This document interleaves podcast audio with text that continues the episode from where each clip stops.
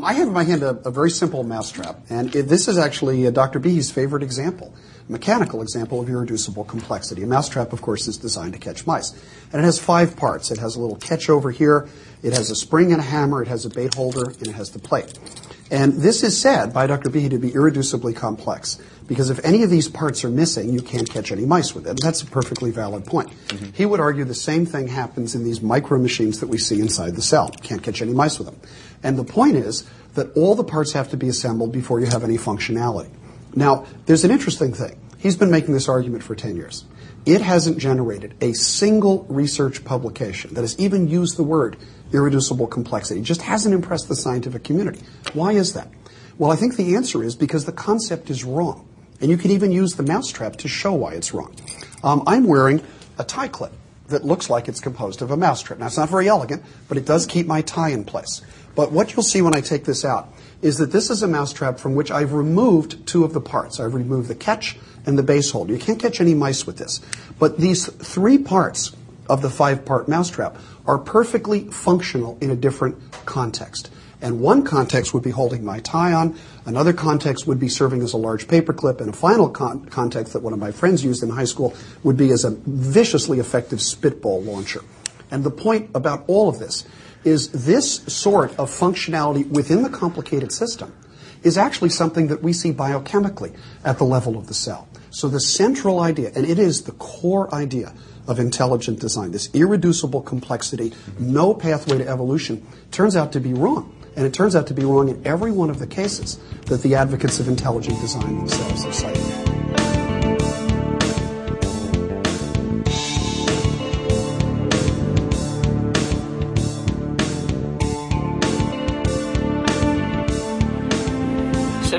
Scientifique, le balado de la science et de la raison. Épisode 36 pour le samedi 6 février 2010. Le syndrome des faux souvenirs. Dans cet épisode, je vais interviewer euh, Brigitte Axelrad, qui est une membre de l'Observatoire zététique, et nous allons discuter avec elle du syndrome des faux souvenirs et aborder un peu la question de la psychanalyse et aussi euh, de l'existence ou non des souvenirs prétendument refoulés mais avant d'attaquer l'interview, euh, j'avais envie de vous raconter la petite histoire suivante. J'étais au convenience store, au combini, donc euh, à la supérette du coin l'autre jour, en train d'écouter mes podcasts, mes balados sceptiques favoris sur mon iPod, quand tout d'un coup j'ai entendu le fan highlight, donc la présentation d'un des fans du balado Digital Beat Skeptic, et voici ce que j'ai entendu. The fan highlight for this episode is Jean-Michel Abrissard. He's a podcaster himself and runs the French language podcast and website for scientific skepticism. Jean-Michel, thank you for your support. Le moins qu'on puisse dire, c'est que été surpris d'entendre mon nom. Je suis toujours étonné de me découvrir que certains anglo-saxons sont au courant de l'existence de scepticisme scientifique en langue française. Et euh, je me suis dit que j'allais un peu retourner la faveur et vous dire un mot à propos de Digital Beat Skeptic. C'est un, un, balado euh, qui est euh, réalisé par Andy Kaiser et ce n'est clairement pas le balado sceptique le plus populaire, mais c'est un petit balado de base, je dirais, qui présente un peu de ce que j'appellerais du scepticisme 101, du scepticisme de base. Et euh, il consiste en, en un épisode chaque semaine de 5 à 10 minutes maximum, où euh, donc le réalisateur du balado, Andy Kaiser, lit un article euh, qui lui a été soumis pour publication sur son site.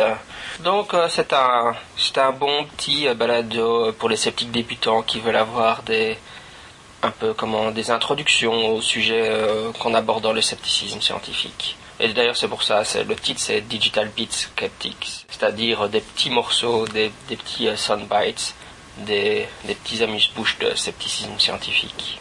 Voilà, sur ce, je vais passer à l'interview de Brigitte Axelrad. Je suis euh, aujourd'hui avec euh, Brigitte Axelrad, qui est membre de l'Observatoire zététique. Et elle a publié récemment sur le site de l'Observatoire zététique une série d'articles consacrés à divers sujets psychologiques et psychanalytiques. Avant qu'on discute de ces différents concepts, euh, est-ce que tu peux nous expliquer ton parcours en psychanalyse et comment tu es devenue un peu une zététicienne? Oui, eh bien, bon, c'est très simple. J'ai une formation de philosophe, j'ai un diplôme de psychologie et j'ai enseigné pendant de nombreuses années en terminale la philo, à l'université la psycho et euh, bien entendu, j'avais euh, pour la psychanalyse euh, beaucoup de, on va dire, beaucoup d'affection. Il y a quelques années, je me suis un petit peu penchée sur la question des faux souvenirs et cette question m'a amené à remettre beaucoup de choses en question elle-même et c'est un petit peu comme ça que j'ai découvert l'observatoire zététique. Alors en fait, on va dire très très simplement que j'ai une, fois, une fois j'ai vu à la télévision un reportage euh, complètement aberrant sur la psychogénéalogie. Et je me suis posé des questions sur euh, la psychogénéalogie, comment il était possible qu'on montre les choses sous cet angle, qui était vraiment euh, une sorte de manipulation mentale pour les téléspectateurs et j'ai cherché sur Internet s'il y avait des informations qui soient solides sur ce sujet. Et c'est comme ça que je suis tombée sur euh, l'article de, l'Observatoire zététique de Géraldine Fabre, qui est un excellent article sur ce sujet. Donc après ça, euh, après l'avoir lu, euh, je me suis aperçue que l'Observatoire zététique et Richard Monvoisin en particulier donnaient une conférence sur la manipulation mentale à laquelle je suis allée, qui m'a permis de faire connaissance avec euh, Richard et puis d'autres euh, d'autres zététiciens. Et donc à la suite de cette rencontre, j'ai eu l'idée de donner à l'Observatoire zététique un article que j'avais déjà écrit euh, sur euh, l'origine du syndrome des faux souvenirs. Voilà, donc c'est comme ça que je suis arrivée, euh, je suis arrivée là. quand j'ai donné cet article à l'Observatoire zététique, ils ont été très enthousiastes. Ils m'ont dit c'est excellent, il faut à tout prix qu'on le publie. Et donc l'article a été mis au départ sur le blog et puis après, euh, pendant les trois mois qui ont suivi, euh, il y a eu un travail de relecture et de ma part de correction qui a amené euh, le premier dossier qui se trouve sur le site de l'Observatoire zététique. Donc ça, ça a été le premier pas. je dois dire que j'ai toujours été, bien que séduite par la psychanalyse, j'ai quand même toujours été très on va dire, euh, sceptique et que c'est plutôt, ce sont plutôt mes élèves et mes étudiants qui euh, m'ont amené à être sceptique. Curieusement, ce sont eux qui euh, posaient les bonnes questions auxquelles je répondais la plupart du temps en disant mais non, je pense que ce n'est pas comme ceci ou comme cela qu'il faut voir les choses. Et très certainement, la théorie freudienne permet de répondre à cette question-là. Enfin bon, voilà. Donc c'est comme ça que peu à peu, euh, ces, disons, ces réactions euh, des élèves, euh, des étudiants m'ont amené à, remettre un petit peu en question ce qui se trouve dans la théorie freudienne. Mais j'ai pas tout de suite, tout de suite été très critique par rapport à elle, puisque en plus de l'avoir étudiée, de l'avoir enseigné, euh, j'ai fait aussi une psychanalyse. Donc euh, cette psychanalyse m'a permis ensuite de faire euh, ce qu'on appelle une psychanalyse éthique, mais mais j'ai senti que ça n'était pas ma voie et que donc c'était c'était pas quelque chose que j'allais utiliser moi-même dans un métier. Et bon, voilà. Donc mon parcours, il est quand même assez, sur le plan de la critique de la psychanalyse, il est quand même assez sinueux, on va dire. Mais je crois que je suis arrivée maintenant à un résultat assez clair sur le sujet le fait que tu aies fait une, euh, une analyse pendant sept ans toi-même, oui. ça te donne une perspective un peu euh, de l'intérieur de comment ça se passe. Bon, c'est vrai que ça donne une perspective de l'intérieur, mais ça donne surtout cette euh, cette expérience que on n'en sort pas de cette idée que de toute façon tout ce qu'on dit, tout ce qu'on fait, tout ce qu'on objecte vient de l'inconscient et doit être interprété à travers euh, des disons des, des, des, cadres qui sont euh, donnés d'avance. Donc euh, voilà, donc j'en ai surtout tiré ça. J'ai acquis plus de connaissances bien sûr de la psychanalyse par les études et par mon enseignement que par le fait d'en faire une. Quelles sont les origines du syndrome des faux souvenirs? Alors le syndrome des faux souvenirs, en fait, j'ai beaucoup cherché. En fait, je suis partie d'une pièce d'une pièce de théâtre dont je parle d'ailleurs dans mon deuxième article sur la manipulation mentale et les faux souvenirs. Et cette pièce est un dramaturge britannique euh, qui s'appelle Arnold, Arnold Wesker. La pièce euh, s'appelle en anglais Deny, a été traduite en français par Souvenir fantôme. Et cette pièce est une pièce formidable à mon avis, qui met en scène justement le syndrome des faux souvenirs de façon euh, très concrète, mais aussi euh, très fine, très subtile. Et euh, ceci m'a amené à me poser la question de savoir justement d'où vient ce syndrome des faux souvenirs. Et en même temps que je lisais cette pièce, j'ai lu le livre de Richard Webster, Le Freud inconnu en français, c'est en anglais Why Freud Was Wrong. Et dans son livre, Richard Webster euh, m'a permis de faire euh, le lien entre euh, différentes choses qui me semblent être justement à l'origine du syndrome des faux souvenirs. Alors il y a tout d'abord, ben, je l'ai dit dans mon article sur ses origines, il y a tout d'abord bien sûr les théories de Freud, hein. tout d'abord la théorie de la séduction à laquelle il va renoncer, qui va à, laquelle il va substituer la théorie du complexe de Lip et euh, donc ce que j'ai euh, compris c'est que euh, cette substitution de la théorie du complexe de Lip à la théorie de la séduction n'a pas été claire dans l'esprit des thérapeutes américains au milieu du XXe siècle. Et ils se sont divisés les uns se réclamant du complexe d'Oedipe et disant que les récits de séduction des patientes, des femmes et des enfants sont des fabulations, et les autres se rangeant du côté de la théorie de la séduction et disant que euh, ce sont des récits véridiques et que euh, il faut accorder donc toute, sa foi à ces récits.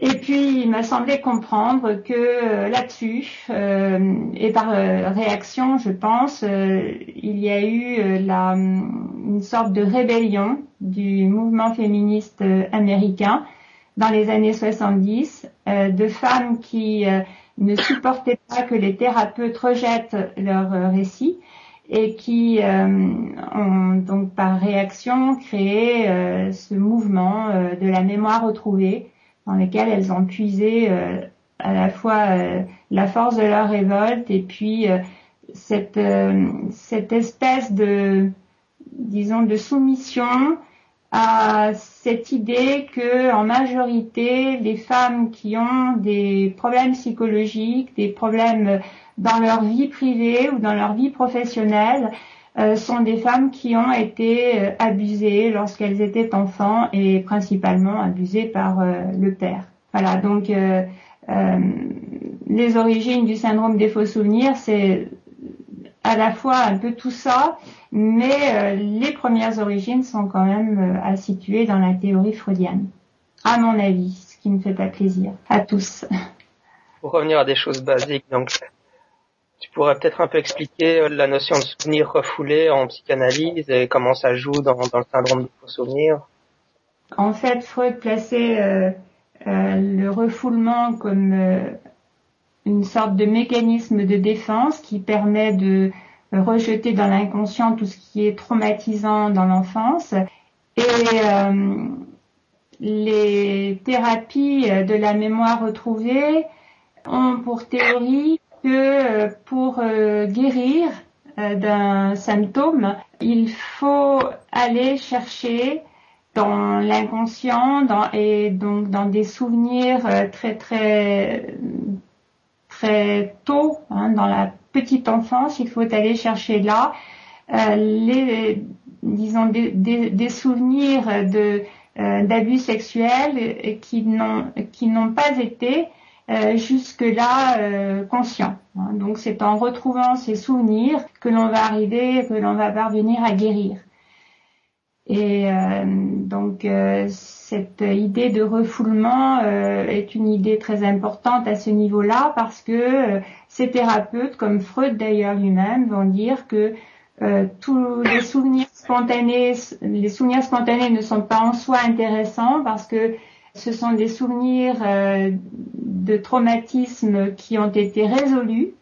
Par contre, les souvenirs refoulés sont très importants. Il faut les retrouver parce que s'ils ont été refoulés, ce sont des souvenirs de traumatismes qui n'ont pas été résolus. Donc pour évidemment les thérapeutes de la mémoire retrouvée, euh, les souvenirs, les souvenirs retrouvés avec difficulté euh, au cours d'une thérapie sont les souvenirs qui détiennent la clé euh, des, des, des, problèmes psychologiques, névroses et autres et autres choses. Une femme va avoir un certain mal-être de l'anxiété ou de la dépression, elle va aller chez le thérapeute. Et le thérapeute, elle n'a absolument aucun souvenir d'attouchement sexuel. Et une fois chez le thérapeute, celui-ci va suggérer euh, que le père ou l'oncle ou un proche euh, qui lui aurait fait des attouchements et au fur et à mesure va essayer de l'encourager à faire entre guillemets des souvenirs. C'est comme ça que ça se passe. Voilà, exactement, c'est comme ça que ça se passe. Ça peut être très très très rapide, c'est-à-dire qu'une femme peut euh, ce sont principalement des femmes d'ailleurs. Une femme peut très bien euh, ne suivre qu'une seule séance de thérapie et en ressortir avec l'idée que euh, tout son problème vient de ce qu'elle a subi des abus sexuels lorsqu'elle était enfant, ou ça peut être plus long. Parfois, il arrive qu'une thérapie dure un an, deux ans et aboutisse à ce genre de choses. Donc ça, ça n'est pas sur le plan de la durée, ça n'est pas toujours pareil mais euh, la façon dont les choses se, passent est d'une thérapie à l'autre, euh, d'une patiente à l'autre, euh, assez assez semblable. Alors, ce qui en fait a entraîné, bien sûr, aux États-Unis, les thérapeutes à procéder de cette façon-là, c'est essentiellement des, ce sont essentiellement des livres, mais parmi ces livres, un en particulier, qui est The Courage to Heal, le courage de guérir, de Bass et Davis, et qui est un livre dans lequel ces deux thérapeutes qui sont autoproclamés, hein, ce ne sont pas des psychothérapeutes, ni psychiatres, ni psychanalystes euh, avec euh, euh, ou psychologues avec des, diplômes, hein, ce sont des thérapeutes autoproclamés qui ont écrit ce livre, ce guide. Et euh, ce guide euh, a euh, été très souvent donné à lire par les thérapeutes aux femmes qui venaient en thérapie de façon à ce qu'elles arrivent à se convaincre que leur problème se situait justement à ce niveau-là. Il a été réédité pendant des années, il s'accompagne d'un cahier d'exercice où les femmes, dans lequel les femmes sont conviées par les thérapeutes à s'exercer lorsqu'elles rentrent chez elles, à retrouver des souvenirs euh, de leur enfance, euh, des souvenirs qu'elles n'avaient jamais eus jusque-là, mais qui ont tous, qui doivent même tous avoir ce caractère sexuel. Oui, juste pour mettre ça dans un plus large contexte euh, sceptique, parce qu'évidemment les guerres de la mémoire, comme on a appelé ça dans les années 90, c'était les problèmes d'abus sexuels enfin les, les abus sexuels allégués. Mais euh, évidemment, ce que tu expliques, ça a des implications pour les ce qu'on appelle les psychothérapies New Age, comme euh, les gens qui essaient de récupérer des souvenirs d'enlèvement par les extraterrestres ou de, de vie antérieure, de vie future et de, euh, de culte satanique. Évidemment, bon, euh, si le patient se construit un souvenir d'enlèvement par les extraterrestres, c'est un peu moins grave que s'il se construit un souvenir de il a été abusé par son père. Dans ce cas-là, ça, ça détruit la, famille. le, patient va dire, ben, tu m'as fait des attouchements quand j'étais petite, et alors que c'est pas vrai. Donc il y a des accusations qui, ont été portées envers les pères, les oncles. Oui, mais euh, la plupart du temps, ces souvenirs d'enlèvement par des extraterrestres ou ces souvenirs euh, d'abus rituels sont euh, liés à des souvenirs d'abus sexuels subis dans l'enfant par euh, par, le, par les pères ou par les figures d'autorité, surtout masculines de la famille. En fait, ça va ensemble.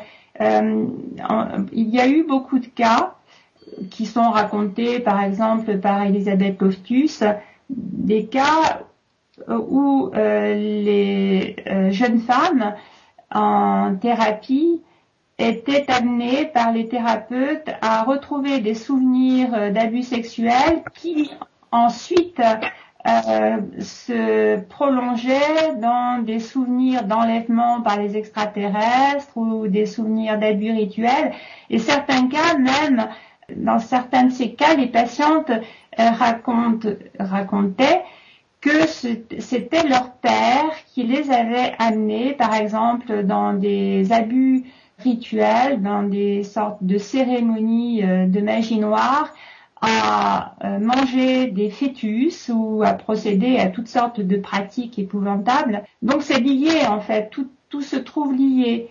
Et contrairement à ce qu'on pourrait penser, à savoir que ces souvenirs d'abus rituels ou d'enlèvement par les extraterrestres auraient pu euh, amener les thérapeutes à se poser des questions ou d'autres à se poser des questions sur la validité de ces souvenirs, eh bien, très souvent, même avec ces détails absolument euh, délirants, ils ont été intégrés et considérés comme vrais par beaucoup de thérapeutes. Voilà, donc euh, c'est euh, surtout par les études, les recherches d'Elisabeth Loftus qu'on a pu arriver à prendre conscience que tous ces souvenirs, pas tous, mais une grande part de ces souvenirs étaient des souvenirs qui avaient été fabriqués euh, à l'intérieur des thérapies.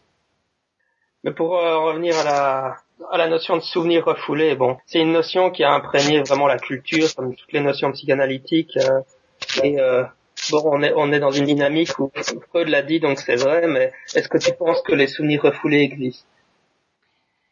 Euh, J'ai posé la question à Elisabeth Loftus, puisqu'elle est venue euh, à Genève faire une conférence et que j'ai pu lui parler un petit peu après cette conférence, euh, faire une petite interview. Et je lui ai demandé à elle euh, si elle pensait que le refoulement existait et que les souvenirs refoulés existaient. Et elle m'a répondu très simplement, à ma connaissance, l'oubli existe ne pas penser à quelque chose est possible, mais je ne connais rien qui aille au-delà de ça.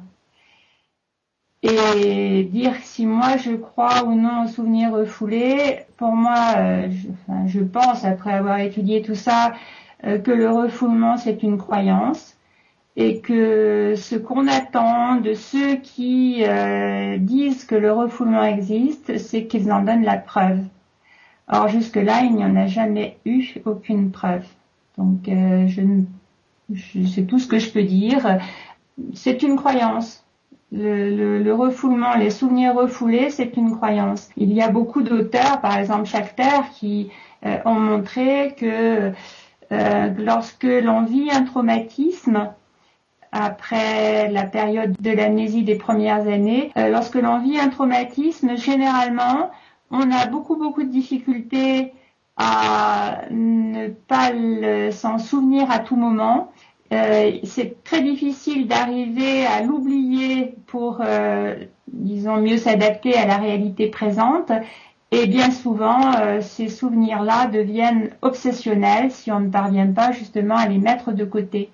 Donc c'est plutôt la thèse inverse qui serait, disons, qui serait probante plutôt que la thèse du, refoulement et des souvenirs refoulés. Oui, bah, le, propre de, du stress post-traumatique, c'est que le sujet n'arrive pas à ne pas penser au traumatisme qu'il a vécu et que l'idée du trauma revient sans arrêt dans sa conscience. C'est exactement l'inverse de, l'idée d'un refoulement. Quel est le lien avec le, syndrome de personnalité multiple alors? Bien justement, j'ai essayé d'aller plus loin. En fait, là, j'ai écrit les trois volets euh, donc j'ai terminé par le troisième euh, concernant ce qui concerne le, le, trouble de personnalité multiple et des faux souvenirs qui lui sont liés. En fait, c'est euh, essentiellement Yanakin et Michael Borg-Jacobsen qui ont étudié ce trouble de personnalité multiple qui va dans comment dire dans, dans, dans la suite des faux souvenirs. Euh, Yanakin dit que euh, les faux souvenirs, la mémoire retrouvée, offre euh, le meilleur cadre, le meilleur cadre aux troubles de la personnalité multiple, puisque en fait, il montre que une personnalité qui s'est scindée en plusieurs personnalités secondaires, qu'ils appellent les altères, généralement c'est scindé si on reprend l'explication de ceux qui euh, euh, croient aux souvenirs euh, refoulés et retrouvés, donc elle s'est scindée justement pour ne pas avoir à se rendre présent les traumatismes de l'enfance. Et donc dans ces personnalités multiples ou dans ces altères, il y a à chaque fois un personnage qui correspond à un traumatisme euh, non reconnu, refoulé qu'aurait vécu la personne. Donc c'est quelque chose de très complexe et euh, ce qui va dans le prolongement des thérapies de la mémoire retrouvée. Euh, donc, mais c'est quelque chose qui jusque là s'est localisé aux États-Unis, un petit peu dans les, aux Pays-Bas, mais qui ne s'est pas propagé apparemment dans d'autres pays euh, pour l'instant, parce que euh, ce n'est pas dit que ça ne se propagera pas un jour ou l'autre. Mais il y a eu une excellente euh, analyse qui a été faite par Michael Borg-Jacobsen sur le, le, cas paradigmatique des personnalités multiples, qui est le cas Sibyl. Et Borg-Jacobsen a réussi à démystifier ce cas et il a réussi à éclairer euh, en quoi consiste ce trouble de personnalité multiple. Voilà, donc euh, il y a un lien euh, de toute façon très très puissant entre la mémoire retrouvée et le trouble de personnalité multiple. Les deux, les deux vont ensemble en fait. Si si un patient ne va déborde pas du, problème de mémoire retrouvée, tant mieux mais il est arrivé souvent qu'il soit dirigé vers euh, le trouble de personnalité multiple par des thérapeutes qui, euh, d'une certaine façon, euh, avaient cette théorie du refoulement et de cette idée que une personnalité pouvait éclater en, une myriade de personnalités. Donc c'est un problème très intéressant ça je m'y suis intéressée, mais très complexe. Et au début, quand j'ai commencé à lire, euh, par exemple, le livre de Yana King, le livre qui porte sur ce sujet, l'âme réécrite. Quand j'ai commencé à lire ce livre, qui n'est pas très très bien traduit, je pense, et qui euh, est un petit peu touffu, j'avoue que je n'y comprenais absolument rien. Et c'est en le relisant deux trois fois que j'ai réussi un petit peu mieux à comprendre euh, en quoi consiste ce, syndrome. Mais Michael Borg-Jacobsen a écrit euh, en 2004, je crois, je me souviens plus de l'année précise, je crois que c'est 2004, dans son livre euh, Folie à plusieurs, a écrit tout un chapitre sur ce cas Sibyl qu'il appelle la boîte noire et qui en fait est un cas assez stupéfiant euh, dans l'histoire euh, des cas psychiatriques. Toutes ces questions autour des souvenirs refoulés, ça rejoint donc la notion de suggestion et de suggestibilité des patients, puisque le thérapeute suggère aux patients de, de se souvenir de quelque chose qu'il n'a pas vécu. Euh. Oui, généralement, ça, ça, démarre à partir d'une question très simple. Euh, le patient, la patiente viennent en thérapie parce qu'ils ont une difficulté existentielle et très rapidement, plus ou moins rapidement, le thérapeute euh, euh, qui pense qu'il y a cette théorie euh, va poser la question est-ce que vous ne pensez pas que votre problème, actuel vient d'un traumatisme que vous avez vécu dans votre enfance et très rapidement est-ce que vous ne pensez pas que euh, vous avez subi des abus sexuels lorsque vous étiez, vous étiez enfant. Et à partir de là, bien évidemment, la suggestion va être très très puissante puisque, bien sûr, euh, la plupart du temps, le patient euh, résiste à ce genre de, de, théorie, mais soit verbalement, soit de façon non verbale, le thérapeute peut lui suggérer que euh, tout ce qu'il dit, tout ce qu'il euh, vit, euh, finalement a sans doute un lien avec cette hypothèse. Et à partir de là, la suggestion va, faire son, travail, hein, on peut dire. et le, sujet peut. D'ailleurs, le, le, patient peut très bien ne pas être au départ très suggestible, peut très bien euh, en fait être quelqu'un de tout à fait euh, euh, résistant, ferme et ne venir que parce qu'il a ce problème existentiel, mais à partir du moment où il se trouve dans cette situation thérapeutique, il peut devenir très suggestible, il a envie de guérir, donc ça va aussi l'amener à essayer de chaque fois passer un cap en se disant euh, euh, la guérison et puis le thérapeute va lui dire la guérison est au bout, euh, faites-moi confiance, on va y arriver.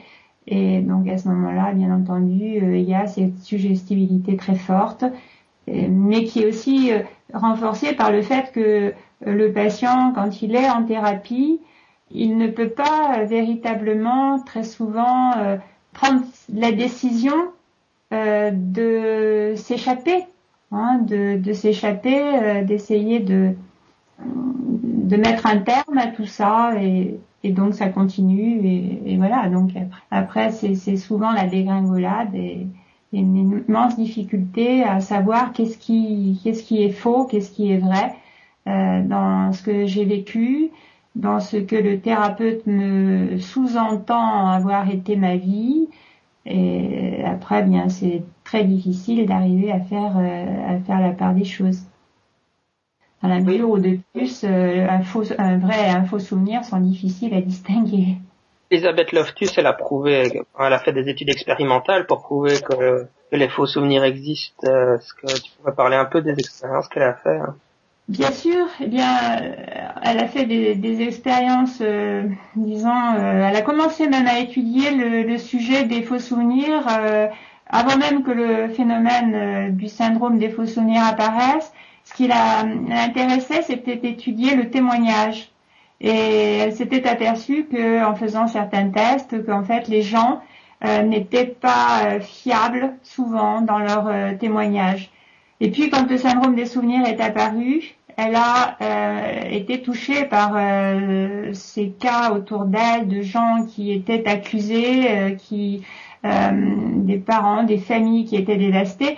Et donc elle a mis sur pied, elle s'est beaucoup intéressée à ça, elle a beaucoup cherché ce qu'elle pourrait faire pour arriver à mettre le doigt sur ce qui fait qu'un souvenir peut être fabriqué. Donc elle a mis sur pied tout d'abord l'expérience paradigmatique qui est perdue euh, dans un centre commercial, Lost in the Mall.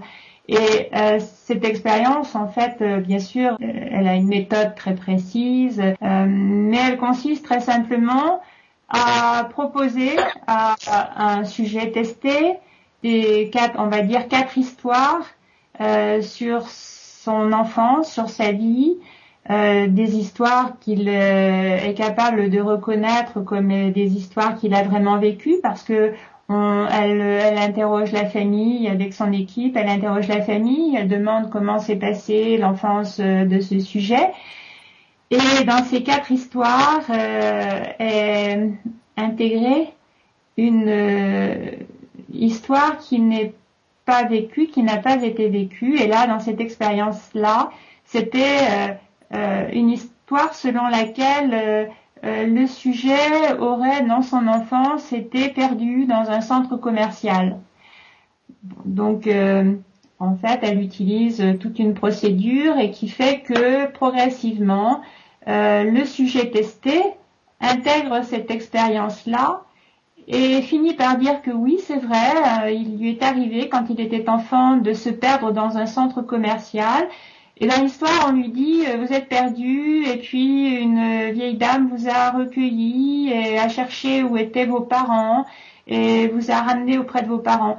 Et le sujet testé dit, oui, effectivement, euh, je me souviens, je me suis perdue, une vieille dame m'a recueilli. Et puis, il apporte lui-même toutes sortes de détails euh, qui n'étaient pas dans l'histoire et de, des détails euh, sensoriels. J'ai j'ai éprouvé tel sentiment. Je me souviens que les gens autour de moi étaient comme ceci ou comme cela, etc. Et euh, finalement, euh, elle montre que ce sont, euh, enfin, il y a 25% à peu près des gens qui sont testés qui sortent de là en disant c'est vrai, quand j'étais enfant, je me suis perdue dans un centre commercial et donnent tous les détails. Et ils y croient très très fortement.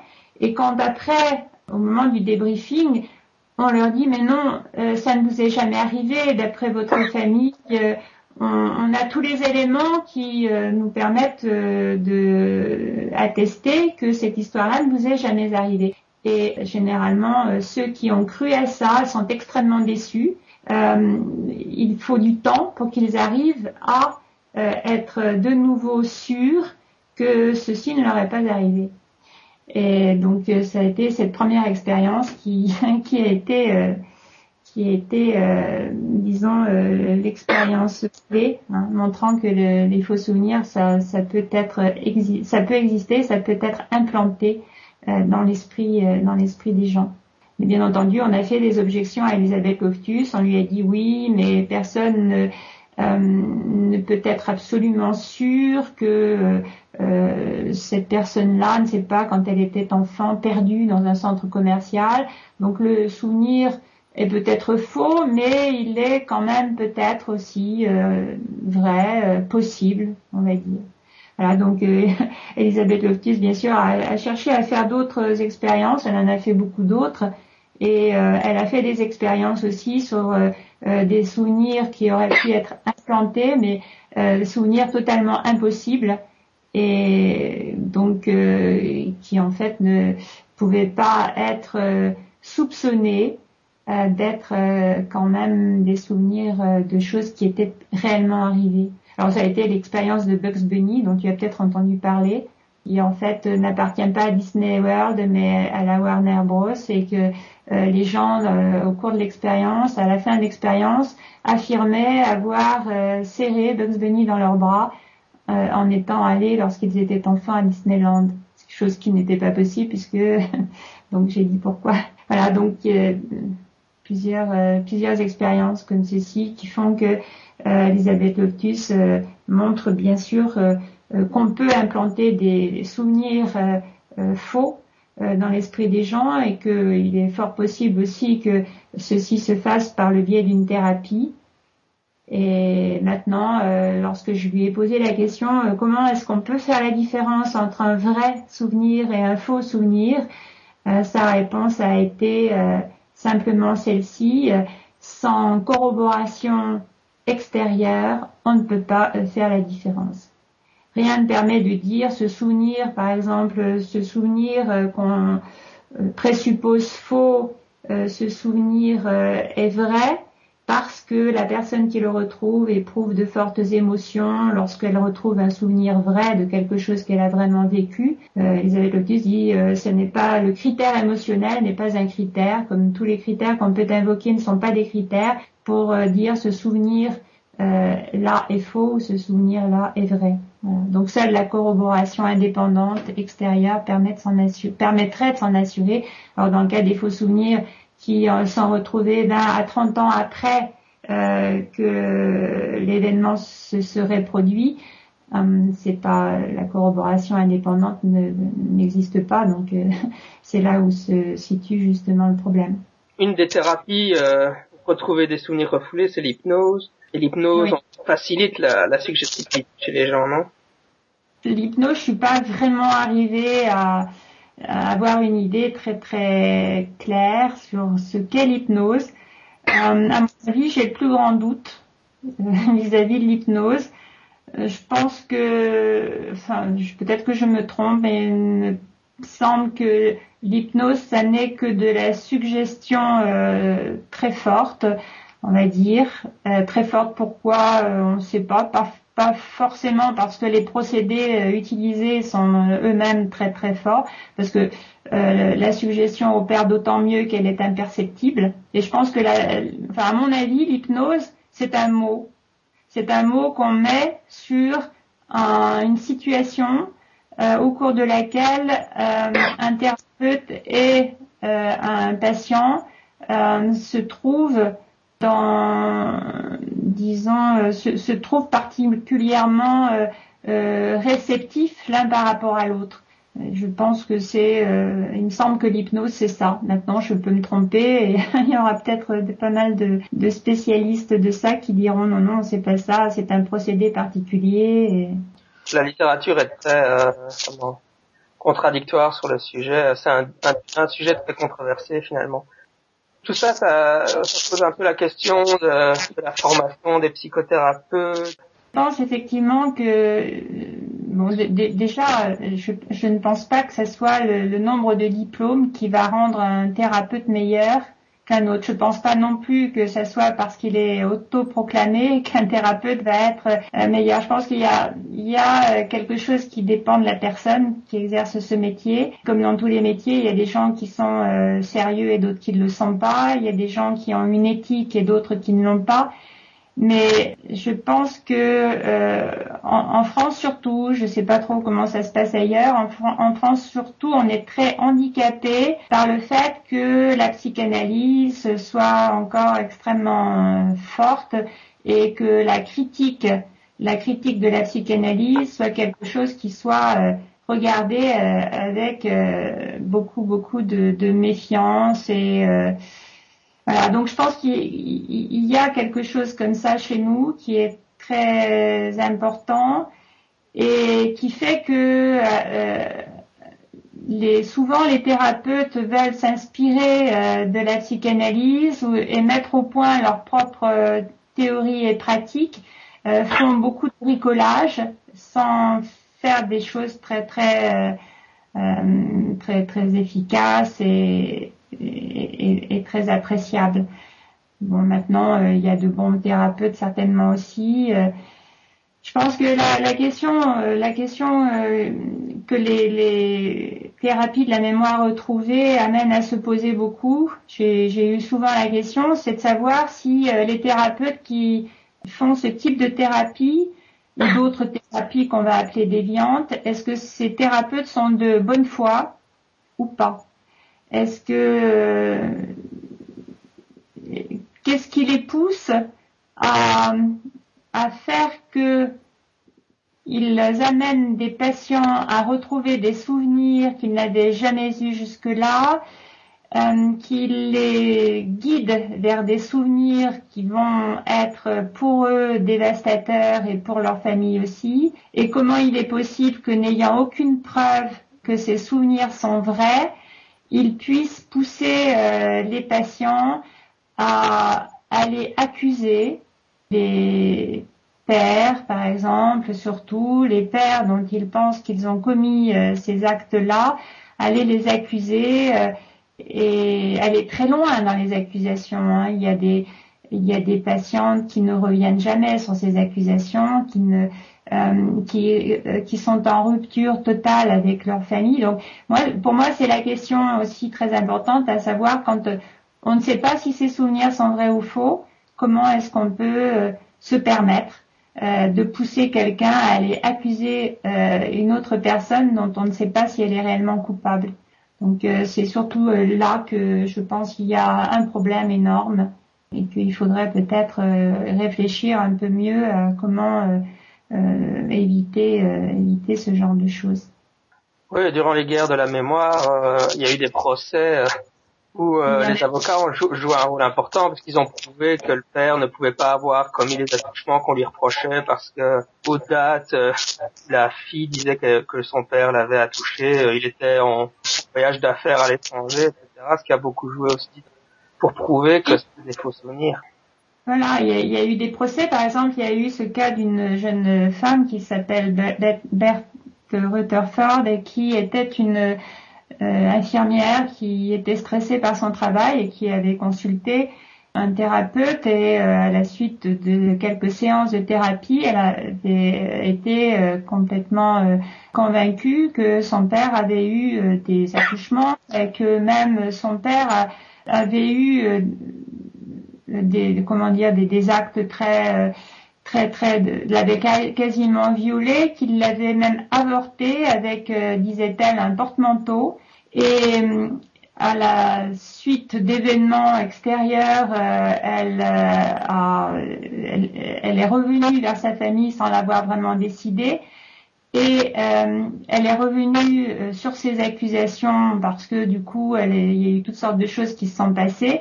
Et lorsqu'elle est revenue sur ces accusations, on s'est rendu compte qu'en fait, vraiment, euh, ces accusations étaient fausses. Euh, son père avait subi une vasectomie juste avant les, les, événements incriminés et elle était toujours vierge. Donc tout ça montrait que, en fait, toute l'histoire avait été fabriquée et fabriquée à l'intérieur de la thérapie. Donc euh, des, des, des histoires comme celle-là, il y en a eu beaucoup et qui ont amené donc quand même à se poser des questions et qui sont allés même parfois jusqu'au procès, effectivement, comme tu le dis, et pour après se rendre compte qu'en fait, euh, il n'y avait rien de vrai dans tout ça. Voilà. Elisabeth Loftus elle-même a été euh, poursuivie en justice pour diffamation pour avoir osé euh, prétendre, pas pour avoir écrit un article disant que dans un cas, c'était, il n'y avait pas de preuve que le souvenir allégué était réel et donc la personne dont elle faisait donc l'hypothèse que c'était un faux souvenir, a lu l'article et lui a intenté un procès parce que c'était la diffamation d'oser euh, dire que c'était peut-être un faux souvenir. Voilà, tout à fait. Elle, en a vu un petit peu de toutes les couleurs, hein, puisqu'elle a été obligée déjà de quitter Washington, l'université de Washington, parce que euh, elle faisait ces, recherches là et que ces recherches ne plaisaient pas. Et puis ensuite, ben, elle a pu les continuer euh, à l'université de Californie. Mais c'est vrai que elle a, elle a eu elle beaucoup beaucoup euh, de problèmes euh, parce qu'elle faisait ses, ses, recherches et que ses recherches avaient quand même euh, des aboutissements mais n'étaient pas supportées effectivement par par les gens qui qui voulaient à tout prix qu'on admette que leurs souvenirs étaient de vrais souvenirs. Puis tu l'as un peu euh, dit au début de l'interview, mais le mouvement féministe a aussi joué un rôle là-dedans parce que les extrémistes féministes euh, aussi aiment à présenter les hommes comme des, des oppresseurs, violeurs. Euh, Tout à fait. Et d'ailleurs, ce qui va contre la cause féminine, hein, parce que euh, finalement, elles se sont, en faisant ça, présentées comme des victimes. Et en se présentant, en poussant les femmes à se comporter comme des victimes et donc à chercher des souvenirs euh, qui conduisait à des accusations euh, qui n'étaient pas euh, prouvées. elle faisait, en fait, d'une certaine façon, elle renforçait ce qu'elle disait combattre, à savoir la soumission des femmes. Et, et, il y a eu quand même des féministes qui se sont posées les bonnes questions et qui ont dit on ne peut pas, euh, on, ne peut pas euh, en fait continuer dans ce système-là. Euh, il faut se libérer de ça aussi parce que dans la mesure où rien n'est prouvé et, où, au contraire ça tente à, montrer que euh, que ce n'est pas, par exemple, la société ni le système qui euh, opprime les femmes, mais que euh, c'est, ce sont d'autres choses, à savoir la famille, le père, etc. On ne se bat pas correctement pour pour la cause féministe. donc ça, j'ai un petit peu cherché à le dire dans la fin du du dossier sur euh, le faux souvenir et personnalité multiples. Yana King le dit très bien, dit euh, Espanos aussi, euh, qu'en fait ces femmes, elles, comme par exemple le Bass et avec leur livre sur leur guide leur guide de guérison, en fait, elles sont allées, ces femmes, elles sont, elles ont travaillé contre les femmes d'une certaine façon. Ok, bah ça sera notre mot de la fin parce que c'est la fin de l'interview. En tout cas, merci d'être venu pour le balado. Eh bien, merci à toi de m'y avoir invité. Voilà. Euh, ça, peut-être que ça a permis de dire quelque chose euh, qui sont euh, importantes. En France, on ne parle pas beaucoup de tout ça. Puis surtout, c'est très important chez nous en France parce que en, France, on ne fait aucune recherche. on fait peut-être des recherches sur le domaine de l'ufologie, mais le domaine des thérapies des faux souvenirs, on ne fait aucune recherche c'est un sujet que les Français, la France ne veut pas aborder, pour laquelle euh, on ne donne pas euh, de crédit d'ailleurs aussi aux universités pour qu'elles fassent un petit peu comme aux États-Unis euh, des recherches sur le sujet. Oui, tu viens d'ouvrir encore un autre vaste sujet. ok.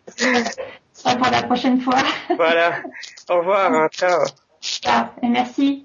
Talking skeptically about the supernatural, Righteous Indignation is the podcast that examines extraordinary claims and the people who surround them. Whether related to alternative therapies, conspiracies, or the paranormal, we speak to big name skeptics and go head to head with the believers. To listen, subscribe through iTunes or visit us online at ripodcast.co.uk. Righteous Indignation, talking skeptically about the supernatural.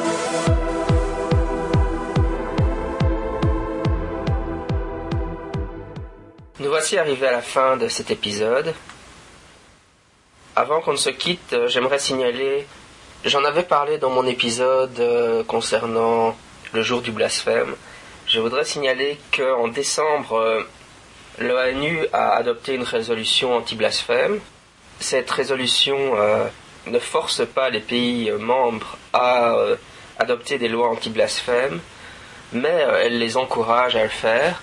Et la formulation c'est que de cette résolution, c'est pour empêcher les discours euh, critiquant particulièrement l'islam. Alors euh, évidemment en, Europe il y a déjà des lois anti-blasphème qui existent et bon c'est pas forcément nous que ça va concerner en priorité ou encore moins les Américains où ils ont des lois pour protéger leur liberté d'expression qui sont assez fortes mais euh, dans les pays euh, islamistes, euh, maintenant, donc les, les théocraties islamistes pourront oppresser, donc punir, mettre en prison, etc.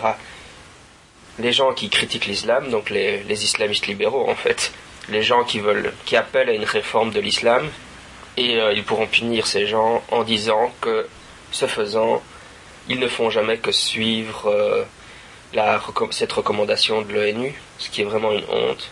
Et je pense que c'est un sujet important à suivre. Il faut absolument combattre ce genre de tendance qui essaye de faire taire la liberté d'expression et la critique de la religion et d'une certaine façon essaye de nous faire retourner au Moyen Âge. Sur ce, euh, je rappelle que sur Wikipédia, il existe un projet scepticisme rationnel. Récemment, euh, on a créé euh, des pages consacrées à Phil Plate et à Steven Novella et encore beaucoup de pages sur lesquelles il faudrait travailler. Donc si vous êtes actif sur Wikipédia, n'hésitez pas à venir euh, nous rejoindre sur le projet Scepticisme Rationnel. D'ici là, à la semaine prochaine, c'était Jean-Michel Abrassard, sceptiquement vôtre.